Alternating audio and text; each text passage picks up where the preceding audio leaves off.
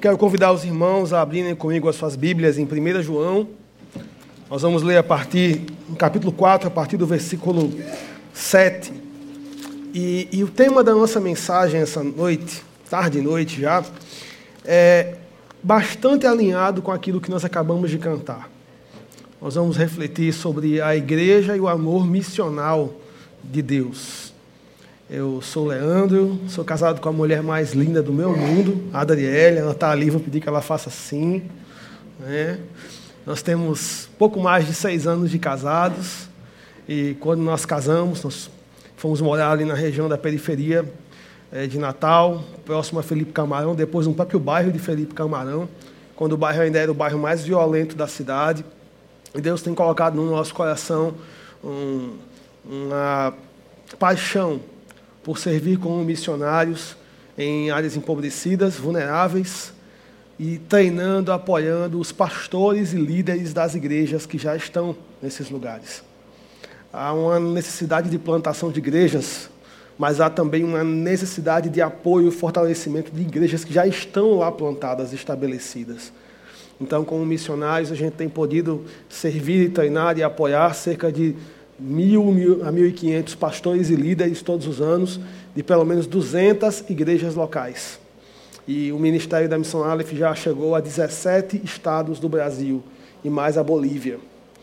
E temos visto Deus reunindo centenas, irmãos, de líderes nos lugares periféricos mais empobrecidos e vulneráveis.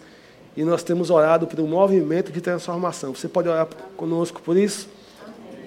Duas histórias ilustram bem a, a paixão e o desafio do trabalho missionário da Aleph. Ah, eu lembro que no começo da, do nosso congresso, nós temos um congresso anual, alguns irmãos aqui da igreja participaram já, que é voltado especialmente para a liderança das áreas mais empobrecidas, periféricas. Eu lembro que andando por uma das ruas de Felipe Camarão, chamada Rua Padre Cícero, uma rua enorme, com muitas bocas de fumo, com muitas oportunidades, becos, vielas, próximo ao morro. Eu lembro de chegar em uma esquina, encontrar uma igreja muito bem localizada, com um enorme potencial para ser uma agência de transformação naquela rua. Talvez ali na rua Padre Cícero morem pelo menos umas 8 mil pessoas nos seus entornos, suas vielas, seus becos, nas proximidades do morro, perto da linha do trem na favela do fio, embaixo dos fios de alta tensão. Que potencial, irmãos. E eu lembro que eu cheguei àquela esquina e quando eu saí do carro com cartaz do congresso, o tema daquele congresso é do Evangelho todo para o ser humano todo em todas as comunidades. 2013. Quando eu cheguei na porta daquela igreja, tinham três ou quatro pessoas na igreja. Três ou quatro pessoas, sendo que um era o pastor, obviamente. Quando o pastor saiu e ele pegou aquele cartaz, os olhos dele se encheram de lágrimas. Ele disse: Por que vocês não chegaram uma semana antes? Praticamente ele disse: Hoje é o culto fúnebre dessa igreja. A gente está sepultando essa igreja. Essa igreja morreu. E ele começou a contar um monte de histórias que mostraram para mim uma coisa: aquele cara estava sozinho, desencorajado e sem treinamento. Talvez até ele tivesse a paixão que o levou a plantar aquela igreja, ou iniciar aquele trabalho, mas ele não tem apoio de ninguém. E tantas coisas aconteceram. E ele disse: Nós estamos fechando essa igreja e eu estou desistindo do ministério. Hoje, naquela esquina, existe um prédio vazio para alugar. Sempre eu passo por lá. Ela fica quase de frente à igreja onde a Aleph começou. Talvez só eu me lembre que um dia existia uma igreja naquele lugar. No bairro de Felipe Camarão, onde a gente está servindo, em 10 anos de pesquisa da Aleph, 149 igrejas foram plantadas ou estabelecidas. 36 morreram ou se mudaram. Então existe uma necessidade de revitalizar igrejas, apoiar líderes, treinar, de um movimento nas pequenas igrejas da periferia. Então, nós estamos olhando para essas igrejas, investindo nesses líderes. E, pela graça de Deus, já temos podido trabalhar com algumas centenas de obreiros, algumas dezenas de igrejas, das pelo menos 40 denominações, E esse trabalho começou em Felipe Camarão, mas hoje está espalhado por vários lugares do Brasil.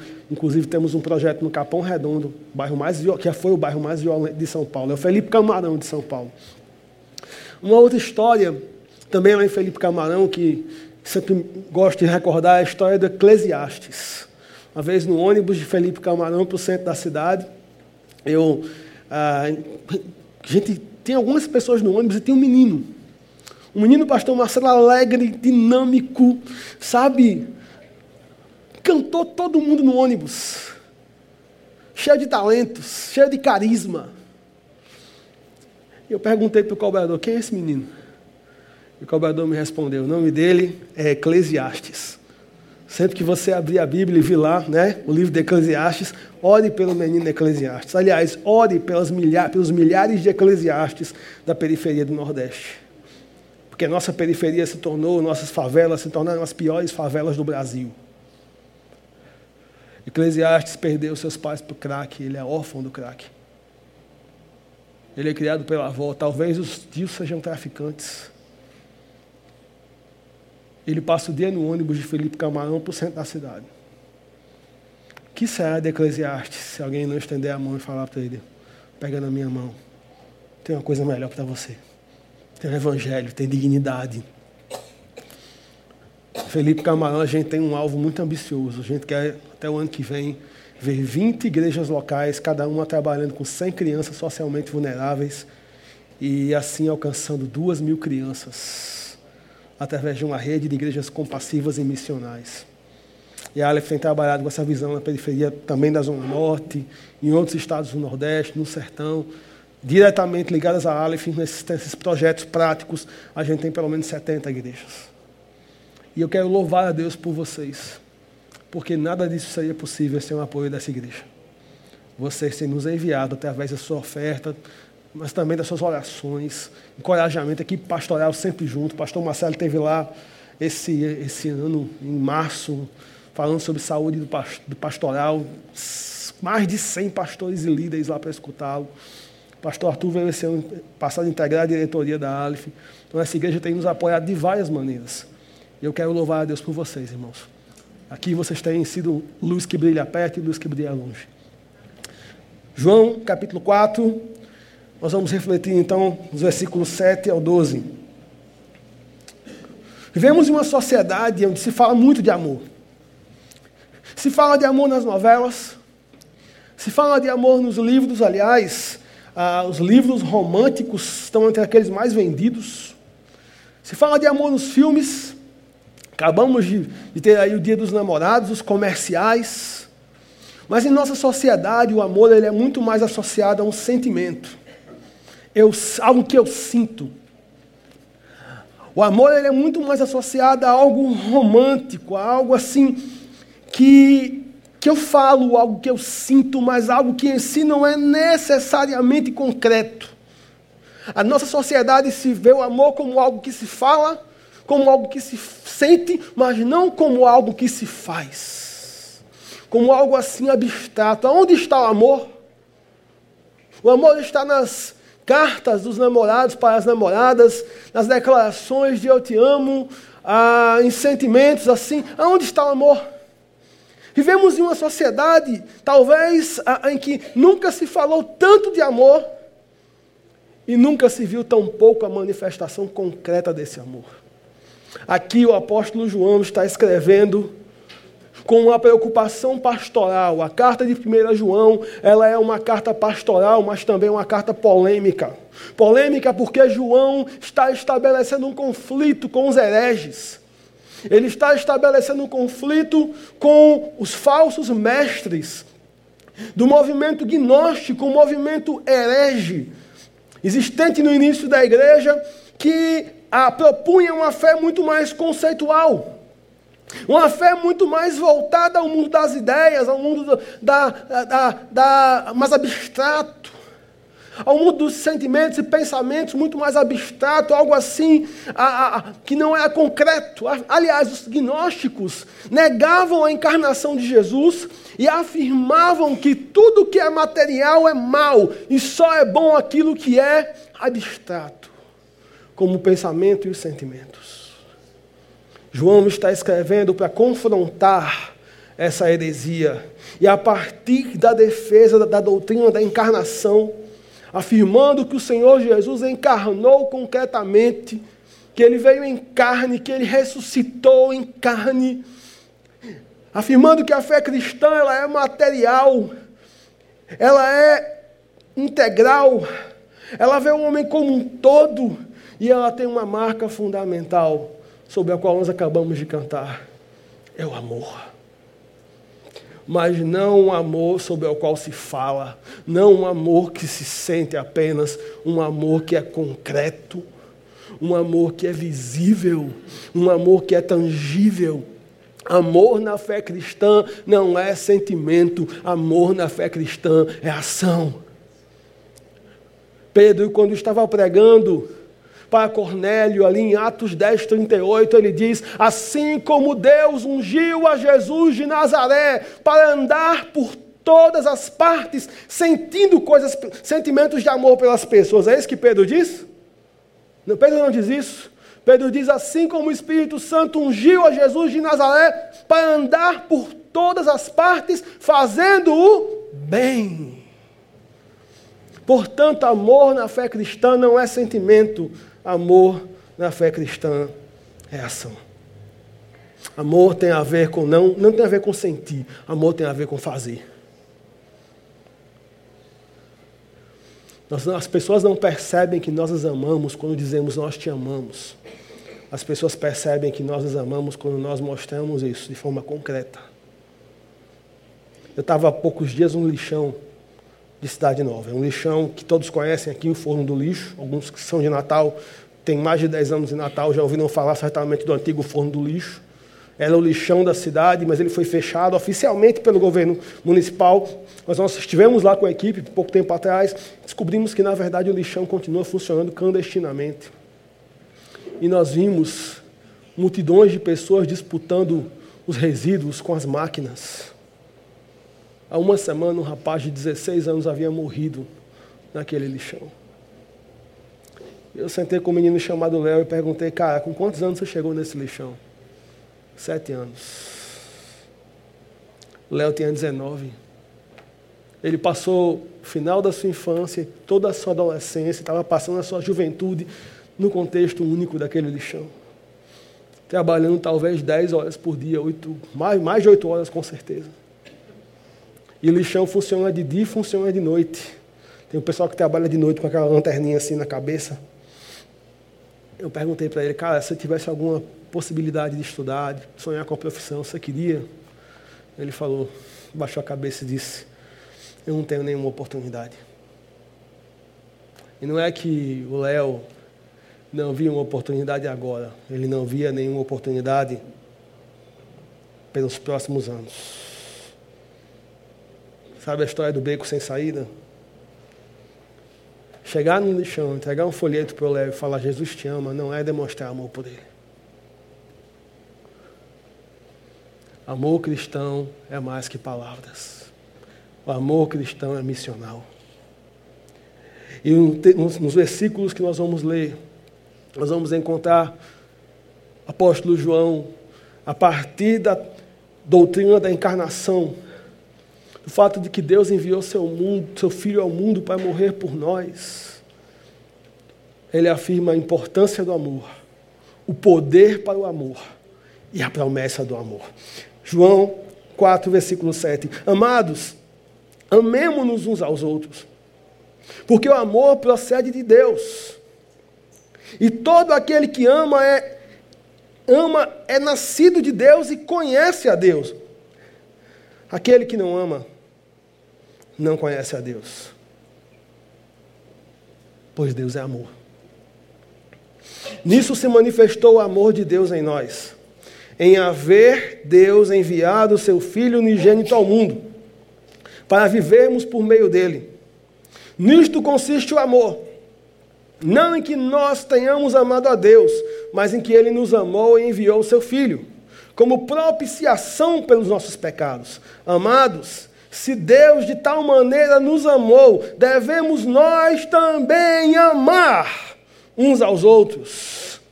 Ninguém jamais viu a Deus. Se amarmos uns aos outros, Deus permanece em nós e o seu amor é em nós aperfeiçoado. Se amarmos uns aos outros, Deus permanece em nós e o seu amor é em nós aperfeiçoado.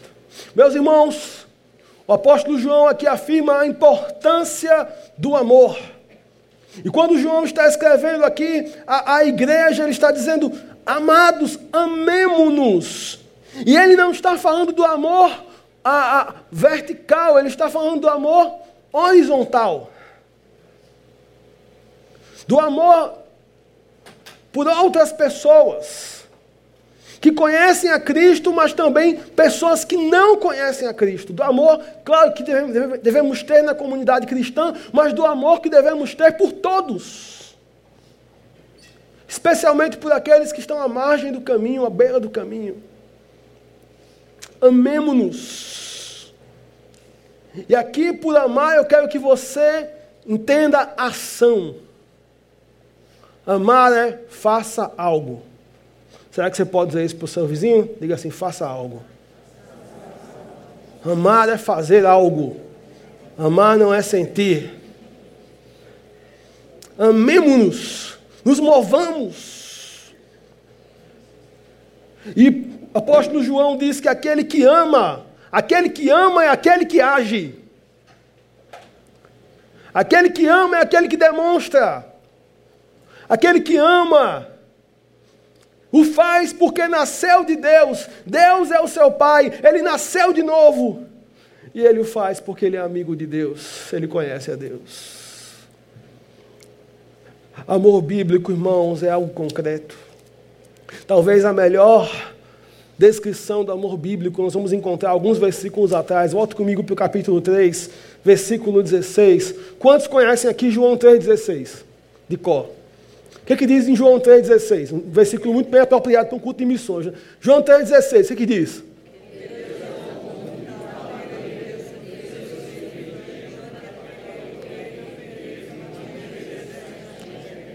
Maravilha. Agora, sem olhar para a Bíblia, quem é que pode dizer para mim o que, é que diz em 1 João 3,16? Não, 1 João 3,16. Sem olhar para a Bíblia, 1 João 3,16. Quantos se lembram? Interessante. 1 João 3,16. Nisto conhecemos o amor. Que Cristo deu. Então, a gente sabe que Cristo amou porque Cristo fez algo, Cristo deu. A sua vida por nós. E devemos dar nossa vida pelos irmãos. Ora, Aquele que possuir recursos desse mundo e vir a seu irmão padecer necessidade e fechar-lhe o seu coração, como pode permanecer nele o amor de Deus? Filhinhos, não amemos de palavra nem de língua, mas de fato. Algumas versões falam em ação e em verdade. Amor bíblico é concreto, irmãos. Na parábola do bom samaritano, onde Jesus explica o que significa amar o próximo, ele fala que um homem descia na estrada de Jerusalém para Jericó, uma estrada que era bastante íngreme, porque Jerusalém está 900 metros acima de Jericó. Então, descer de Jerusalém para Jericó é descer uma ladeira, cheia de pedras, cheia de lugares em que criminosos podem se esconder. Possivelmente Jesus escolheu um dos lugares mais perigosos daquela época para situar a história do bom samaritano. E ele diz que um homem vinha caindo, andando naquela estrada e foi atingido por um problema social, a violência. E ele foi assaltado, naquela época, assalto, você batia para depois roubar, não tinha arma, né? Revólver. Então, se dava uma surra para depois roubar. Ele é deixado à beira da morte e passa um levita e um sacerdote. Eles conheciam a lei de Deuteronômio que nos manda amar ao próximo, eles sabiam disso, mas havia tanta coisa para fazer no templo. Atividades internas, talvez eles estivessem com medo que os assaltantes tivessem se escondidos para esperar alguém e roubar também. Mas o fato é que eles passam de largo, seguem o caminho para o templo. Talvez eles pensassem que o coração de Deus estava no templo, que o coração de Deus estava no culto, que o coração de Deus estava nas canções, que o coração de Deus estava nas atividades que eles iam realizar durante o culto. E aí Jesus escolhe um samaritano. Acaba que o judeu tinha um preconceito tão grande que o judeu não comia num prato que o samaritano comesse e não tomava num copo que o samaritano bebesse. E ele diz que o samaritano foi tomado de profunda compaixão. A palavra aqui é a mesma que a gente encontra lá em Mateus 9. Jesus também sente essa profunda compaixão quando ele vê as multidões. Também a palavra para o pai ali na, na parábola do filho pródigo. Pai é tomado de profunda compaixão. É, uma, é algo que torce o nosso coração por dentro e nos faz agir. A gente não consegue ficar parado quando sente isso. Amor bíblico tem a ver com isso, irmãos. Amor bíblico tem a ver com essa, essa, é, é, esse quebrantamento dentro de nós que nos leva para a ação. E o homem, o homem muda a sua agenda, para, desce do seu cavalo, trata daquele homem, leva ele para um lugar seguro, investe recursos para ajudá-lo. Faz tudo o que está ao seu alcance, porque ele foi tomado de profunda compaixão. E o que é compaixão senão amor em ação? O mundo precisa ver uma igreja compassiva. O mundo precisa ver uma igreja que muda a sua agenda para alcançar aqueles que estão caídos e meus queridos, isso é muito sério. O amor é muito importante na fé cristã, porque quem não ama, quem não ama é quem não age. Não conhece a Deus, afirma o apóstolo João. Apóstolo Tiago escreveu dizendo: Me mostra a tua fé sem as tuas ações, que eu vou te mostrar a minha fé pelas minhas ações. Porque a fé sem obras é morta. Eu estava ensinando um grupo de jovens num treinamento missionário em Recife. E falamos sobre missão integral o dia todo. À noite eles foram evangelizar. E eles chegaram na, no centro de Recife. E aí eles encontraram alguns moradores de rua, pessoas em situação de rua, e falaram de Jesus para eles e a mensagem deles foi praticamente assim: Jesus te ama, Jesus te ama, Jesus te ama, Jesus te ama, Jesus te ama, Jesus te ama, Jesus te ama, Jesus te ama, Jesus te ama. No final, o morador de rua se levantou e disse: É muito fácil para vocês falar que Jesus me ama. Quando você sair daqui, você vai ter uma cama bem quentinha para dormir. Eu vou continuar deitado aqui nesse papelão. Quando você sair daqui, você vai poder se aquecer, porque a noite está fria. Mas eu vou continuar aqui no frio. Quando você sair daqui, você vai ter uma comida bem gostosa para comer em algum lugar. E eu vou ficar aqui, com fome. Quando sair daqui, você vai se confraternizar com pessoas, encontrar família, amigos, irmãos. E eu vou continuar aqui, sozinho. Você parecia tão santo, tão perto de Deus.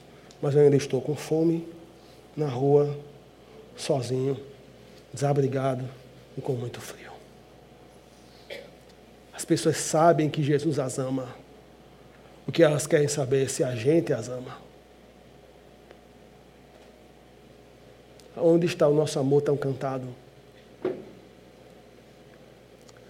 Se é tão fácil se incomodar com um outdoor de mulheres seminuas num sinal, ou de homens seminus no sinal, e não se indignar com um jovem praticamente em São Paulo a gente vê isso, jovens que parecem quase com um zumbi no sinal por causa do crack. Ou uma criança seminua pedindo no sinal para comprar a pedra, porque tem criança começando a usar pedra com 5 anos. Amor bíblico é ação. John Stott, comentando esse texto, ele diz que dizer que conhece a Deus sem amar é como eu dizer que sou amigo de um estrangeiro. Dizer que eu sou amigo de Mick Jagger.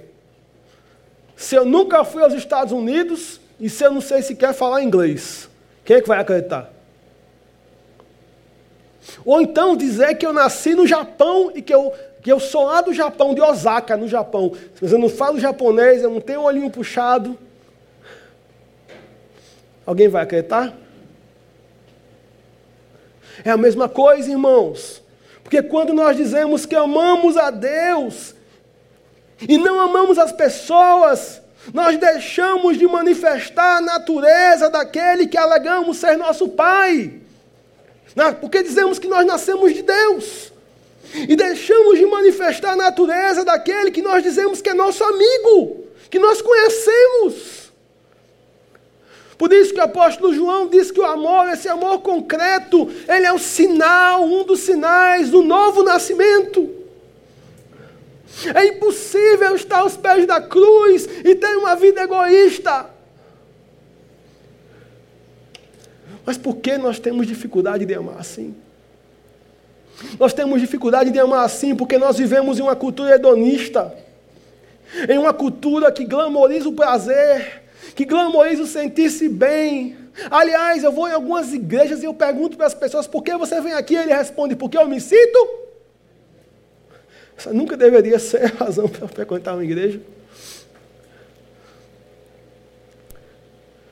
Nós vivemos em uma cultura em que, a gente, que propaga que Deus existe em nossas igrejas locais. A, a, na igreja brasileira, em muitos lugares do mundo, parece que essa cultura hedonista capturou o evangelho e fez de Deus um escravo. Deus existe para me fazer feliz.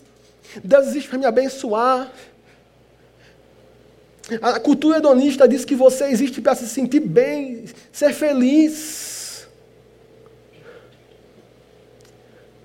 E nós encontramos isso nas mensagens dos coachings, dos youtubers.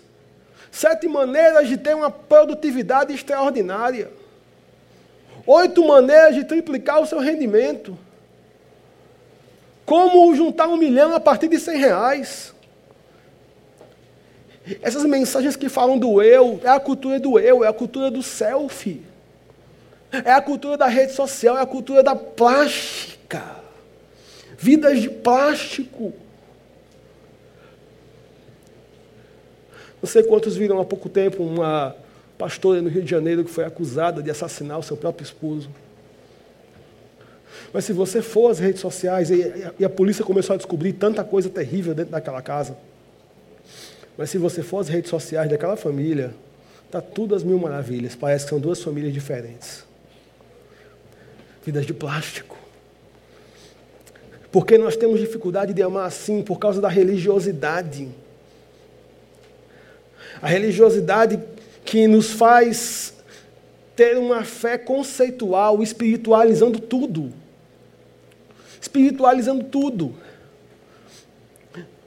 Meu irmão, se você botar a mão na barriga de uma criança com fome lá em Felipe Camarão e você orar com ela, é possível que a fome, é muito possível que a fome dela não passe. Fome não se mata com oração, fome se mata com comida. Se fosse assim, Jesus não teria multiplicado o pão. Jesus simplesmente teria, teria dito assim: ninguém mais tem fome. Pronto, ele é Deus, ele pode fazer isso ou não pode? Mas ele não só multiplica o pão, como ele leva as pessoas a se juntarem e participarem ativamente do milagre. Se você botar a mão na barriga da criança e disser, sai fome em nome de Jesus, amém. A fome não sai, irmão. Fome só sai com comida. Se você encontrar uma pessoa seminua na rua e você ficar julgando ela pelas suas vestes, ou se simplesmente você encontra uma pessoa bêbada caída na calçada e você o julga pela sua vida imoral, você está se parecendo com um bom samaritano ou você está se parecendo com um levita? com o sacerdote. Onde é que estava o coração de Deus? Com o homem caído. Quem é que percebeu isso? O samaritano. Jesus está chamando a gente para ser samaritanos, para sair por essa cidade, interrompendo vidas arrasadas pelo pecado, trazendo para elas o amor de Deus através das nossas ações da nossa proclamação. Por que nós temos dificuldade de viver esse amor? Por causa da autopreservação. Nós estamos o tempo todo pensando como nós podemos sobreviver, como nós podemos pagar nossas contas, como nós podemos manter as coisas funcionando, como nós podemos, e estamos o tempo todo preocupados com a gente. E muitas vezes nos comparando uns com os outros.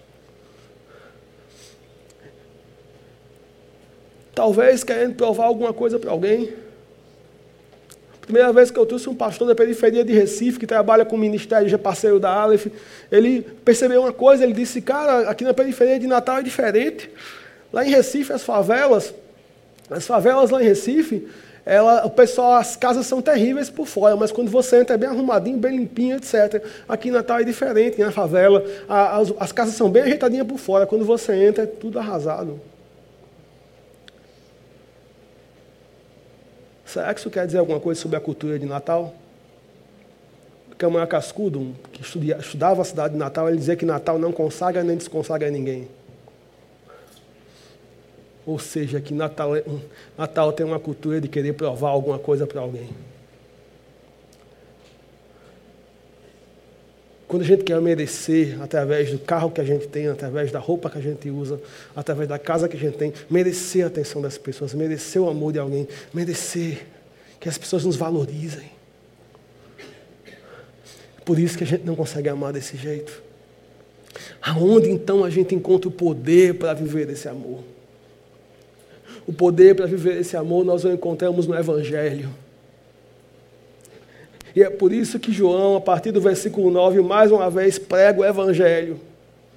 Ele diz: Nisso se manifestou, e a palavra aqui no grego tem a ver com uma manifestação pública, como uma passeata, como uma marcha, que ninguém pode assim esconder, algo muito público. Nisto se manifestou publicamente o amor de Deus em nós. Não por algo que nós fizemos para merecer.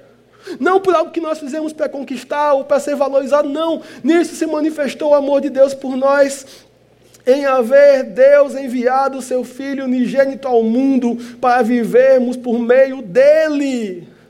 Sabe como nós podemos ter esse amor, irmãos? Sabe como nós podemos viver vidas compassivas que realmente glorificam a Deus, não através do discurso, mas através do serviço de amor desse mundo, é vivendo por meio dele. É através do Evangelho. É através do Evangelho, porque nisso consiste o amor. Não em que nós tenhamos amado a Deus, não foi algo que nós fizemos, está entendendo? Não em que nós tenhamos amado a Deus, mas em que Ele nos amou.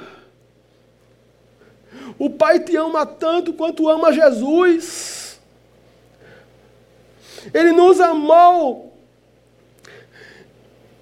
e enviou o seu Filho como propiciação pelos nossos pecados. Amados, se Deus de tal maneira nos amou, devemos nós também amar uns aos outros. Essa é a terceira vez que João retoma o Evangelho aqui na carta. Porque o Evangelho é a suprema prova de amor.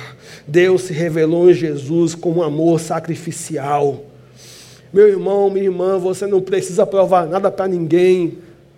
Nem pelo seu a roupa que você usa, nem pelo carro que você anda, nem pelo status que você tem. Você não precisa provar nada para ninguém. Sabe por quê? Porque você já é plenamente amado por Deus. Deus te ama e Deus te aceita.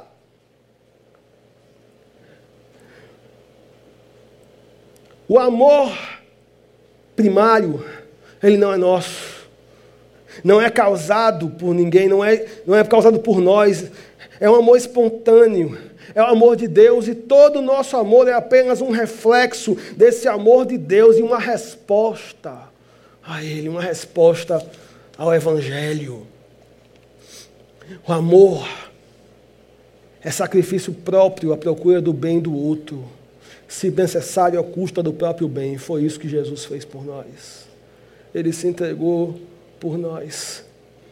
E quando nós estamos aos pés da cruz e nós compreendemos esse amor imensurável e esse amor imerecido, demonstrado na cruz por nós, não dá para viver uma vida de egoísmo. Nós não estamos mais buscando a aceitação das pessoas porque a gente foi aceito por Deus. Nós agora queremos é seguir a Cristo como seus discípulos nesse mundo e amar como Ele nos ama. Se Deus de tal maneira nos amou, devemos nós também, de modo semelhante, com alto sacrifício, amar uns aos outros aonde nós encontramos o poder para viver uma vida assim. A gente olha para Pessoas como Teresa de Calcutá, que dedicou a vida a trabalhar com leprosos na Índia.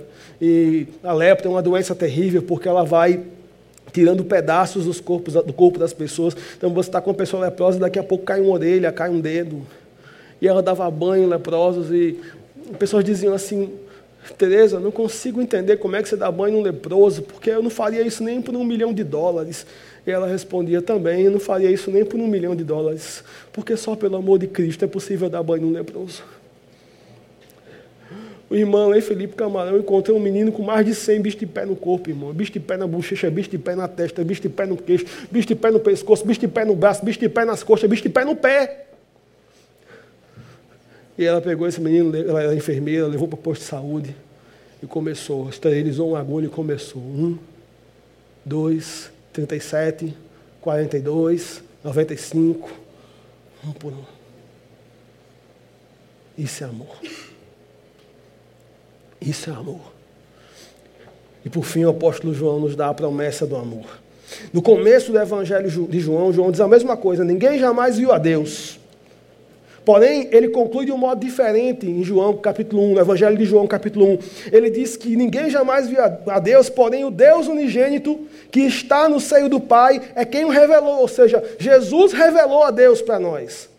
Mas agora ele diz algo diferente. Ele diz que ninguém jamais viu a Deus. Porém, se amarmos uns aos outros, Deus permanece em nós e seu amor em nós é aperfeiçoado. Sabe o que o apóstolo João está dizendo, irmãos? Isso é uma promessa tremenda. Isso é uma promessa missional para a igreja. O Deus invisível, que antes se revelou em seu Filho Jesus, agora se revela nos seus filhos, se e quando amarem uns aos outros. O nosso amor pelo mundo faz Deus visível. O nosso amor pelas pessoas faz Deus visível. O amor de Deus se vê em nós quando amamos. Porque, meus irmãos, esse amor é o amor de Deus, infundido em nós pelo seu Espírito. O amor é a evidência da presença de Deus em nós. Em Nossa Senhora da Apresentação tinha um menininho chamado Talisson, ele e o seu irmãozinho. Também eram órfãos do crack. Sim, queridos, há muitos meninos perdendo seus pais para o crack nas favelas de nossa, nossa cidade. Natal tem 74 favelas. A mãe e o pai do Thaleson morreram por causa do crack. Ficou só o irmãozinho dele e ele foram criados pela, estão, são criados pela avó. A mãe do Thaleson botou o cachimbo de crack na boquinha do menino com seis meses de idade. Thaleson era um menino violento, agressivo, briguento, botava medo na professora, não conseguia aprender. Um dia um pastor, participante da Aleph, decidiu ir todo domingo pela manhã para a casa do Thaleson Casebrizinho que ele morava, ensinar matemática. Esse pastor acho que não sabia nem matemática, mas essa é outra história. Todo domingo pela manhã, o Thaleson e o irmãozinho dele tinham um lanche, tinha duas crianças. Depois o Thaleson e o irmãozinho dele começam a chamar os amiguinhos.